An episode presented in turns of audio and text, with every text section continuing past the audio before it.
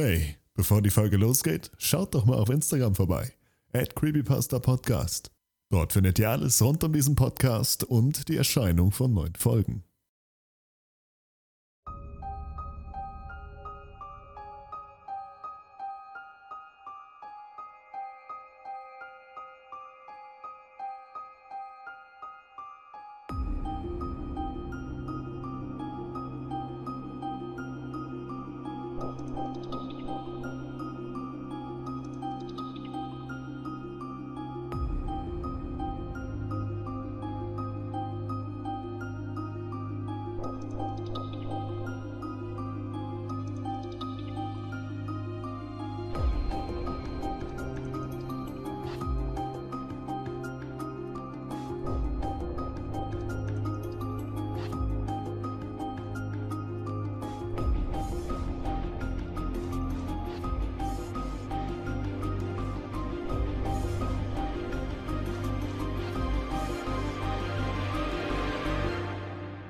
Ich muss das hier posten, weil ich nicht weiß, wo ich es sonst posten soll.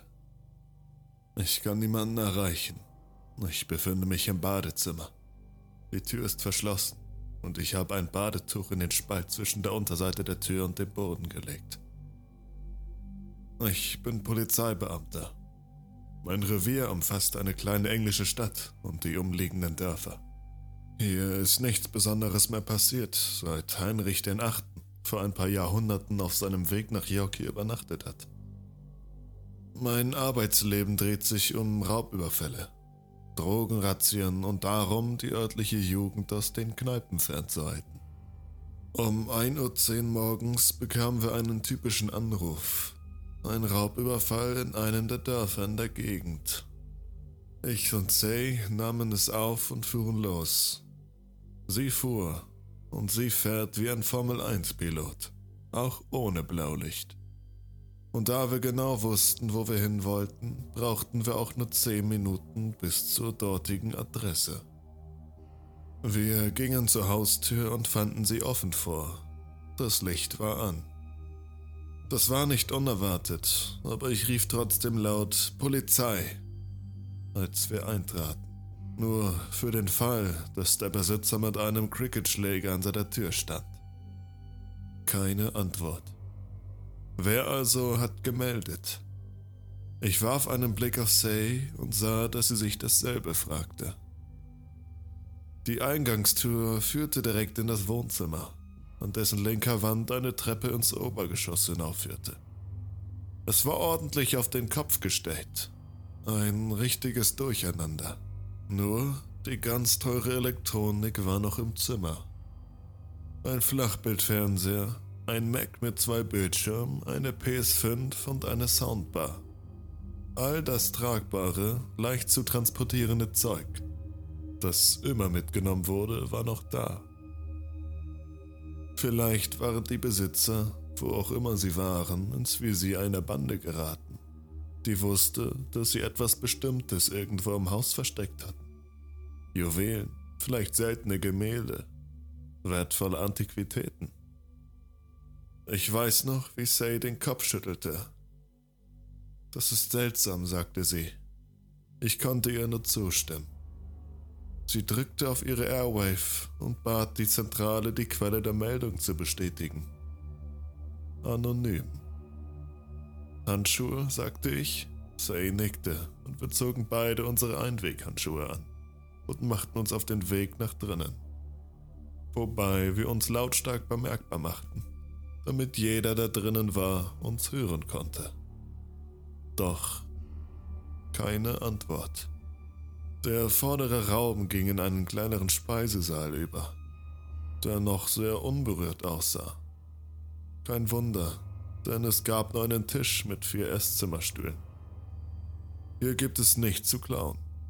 Links vom Esszimmer befand sich die Küche.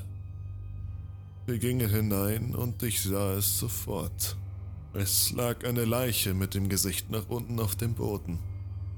Eine erwachsene Frau, weißes Nachthemd, langes dunkles rotes Haar, unglaublich blasse Haut.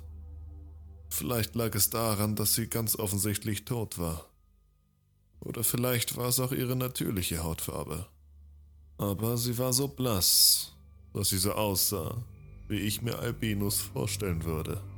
Es war schwierig, ihr Alter zu bestimmen, da man nicht viel von ihrem Gesicht sehen konnte, da ihr Haar es verdeckte. Ich konnte feststellen, dass ihre rechte Wange flach auf dem Boden lag, da ich den Winkel ihrer Nase unter den Haaren erkennen konnte, der nach links zeigte. Ihr linker Arm war gerade neben ihrem Körper ausgestreckt, mit der Handfläche nach oben. Ihr rechter Arm war am Ellbogen angewinkelt, ihre rechte Hand war direkt neben ihrem Kopf zu einer Faust geballt. Die Knöchel zeigten zu uns.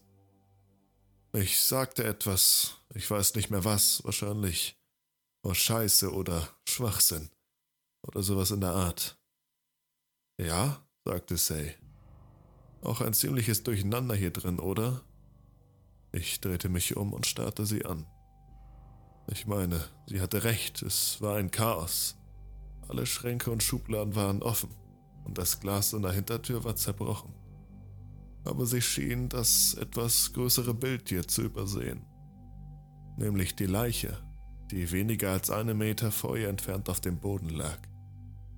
Äh, ich meine das, sagte ich und deutete auf die Leiche und sah Say an, als hätte sie den Verstand verloren. Daraufhin warf sie mir nur einen verwirrten Blick zu und sagte, Was, der Kühlschrank? Wieder starrte ich sie mit einem offenen Mund an. Es stimmte. Es sah tatsächlich so aus, als würde ich in die Richtung des Kühlschrankes zeigen. Wenn man von der ziemlich auffälligen Leiche auf dem Küchenboden absah. Äh, nein, ich meine. Ich hielt inne, als ich den Blick wieder auf die Leiche richtete und meine Gänsehaut über den Rücken lief. Die Hand, die zur Faust geballt war, hatte ihren Zeigefinger entrollt und sie zeigte nun direkt auf mich. Ich versuchte zu sprechen, aber mein Mund war versiegelt. Und es kam nur ein Krächzen heraus. Ich schluckte und versuchte es erneut. Say, was siehst du da vor dem Kühlschrank? Sie warf mir einen halb amüsierten, halb genervten Blick zu und sagte: Ach, du weißt du schon, ne? Also das Übliche für einen Küchenboden, Linoleum. Sie konnte es nicht sehen. Die tote Frau auf dem Boden, die jetzt auf mich zeigte. Sie konnte sie nicht sehen. Da verlor ich ein wenig den Verstand. Mein Kopf schwamm und ich merkte plötzlich, dass ich zitterte. Da lag ein toter Körper auf dem Boden, den nur ich sehen konnte. Und dieser tote Körper hatte sich bewegt. Zum ersten Mal in meiner Karriere hatte ich keine Ahnung, was ich tun sollte. Ich wollte kotzen, ich wollte weglaufen. Ich wünschte, ich könnte sagen, dass ich verrückt geworden bin. Aber das bin ich nicht. Definitiv nicht. Ich schaute zu Say auf, als sie zwei Schritte in die Küche machte. Sie beugte sich vor, jetzt mit dem Rücken zu mir, und murmelte leise und überrascht. Oh. Siehst du es jetzt? fragte ich sie. Siehst du sie? und ich blickte wieder auf die tote Frau hinunter. Mein Herz machte einen Sprung in der Brust und ich machte einen großen, taumelnden Schritt nach hinten. Ihr Kopf war jetzt auf ihr Kinn gestützt. Flache, gelbe Augen starrten mich an. Say sprach leise meinen Namen und vielleicht war es diese Sanftheit in ihrer Stimme, die die lähmende Angst durchbrach und mir erlaubte, meine Augen von diesem toten Blick zu lösen. Was, ey? Was ist los? Ich konnte ihr Gesicht nicht sehen, nur ihren Hinterkopf und die Wölbung ihres Kiefers. Aber obwohl sie immer noch in diesem schrecklichen sanften Murmeln sprach, konnte ich sie gut verstehen. Es gibt ja noch andere Räume, sagte sie und verschwand dann aus dem Raum. Dann war alles verschwunden. Ich habe Bruchstücke von Erinnerungen, die Haustür war nun geschlossen. Ich lief. Türen, die sich nicht öffnen ließen. Fenster, die ich nicht entriegeln konnte. Ich stolperte über die Unordnung im Wohnzimmer. Ich schrie. Ich kam nach einer unbekannten Zeit wieder zu mir, als ich heulend mit meiner ASP gegen das Fenster am Vorderzimmer hämmerte. Mein Arm tat weh. Schlagstöcke sind nicht sonderlich schwer, aber es ist anstrengend, eine Zeit lang massives Metall zu schwingen. Ich musste nachdenken. Nicht über Say, das war zu viel. Und auch nicht über sie. Ich schien das Haus nicht verlassen zu können. Keine Außentür, kein Fenster lässt sich öffnen oder geschweige denn zerbrechen. Dann erinnerte ich mich an meine Airwave. Das war noch an meinem Stabby. Ich griff danach. Kein Ton oder Klickgeräusch. 343 Zentrale, komm. Nichts. Das Gerät selbst gab nicht mehr eine Rückkopplung. Gar nichts. Und auf der Leitung war absolut nichts zu hören. Nicht einmal Rauschen. Ich versuchte es noch einmal, aber ich wusste bereits, dass mich niemand hören konnte. Ich holte mein Handy heraus und starrte auf die Uhr, die nur EE Doppelpunkt EE anzeigte. Und das Datum war offenbar Strich, Strich, Strich, Strich, Strich, Strich. Ich versuchte die Station anzurufen, aber wenn ich die Nummer antippte, erschien nicht mehr eine Telefonschnittstelle, nicht mehr ein Freizeichen, gar nichts. Das war bei jeder Nummer in meinem Handy. Ich sah jedoch, dass ich mobile Daten hatte. Also versuchte ich es mit WhatsApp. Ich konnte aber mich mit niemandem verbinden. Ich habe versucht, eine E-Mail über Google zu schreiben. Sie wurde offenbar gesendet. Bisher habe ich jedoch noch keine Antwort erhalten. Das Internet funktioniert einigermaßen. Ich kann aber keine Suchmaschine erreichen. BBC sieht seltsam aus, wie früher in den 2000er Jahren. Aber die Farben sind völlig falsch. Die Seite scheint aber zu funktionieren. Ich kann keine Kommentare schreiben, aber ich kann ein paar Beiträge lesen. Hoffentlich kann ich auch nochmal einen neuen Beitrag schreiben. Irgendwas, das irgendjemand lesen kann. Dann ging das Licht in der Küche aus, gefolgt vom Licht im Vorderzimmer. Ich hörte, wie irgendetwas in der Dunkelheit ein stöhnendes Geräusch machte. Meine Taschenlampe funktionierte zum Glück und ich richtete sich durch den Raum vorbei an der Unordnung eines durchwühlten Zimmers, bis sie auf die Tür der Küche gerichtet war.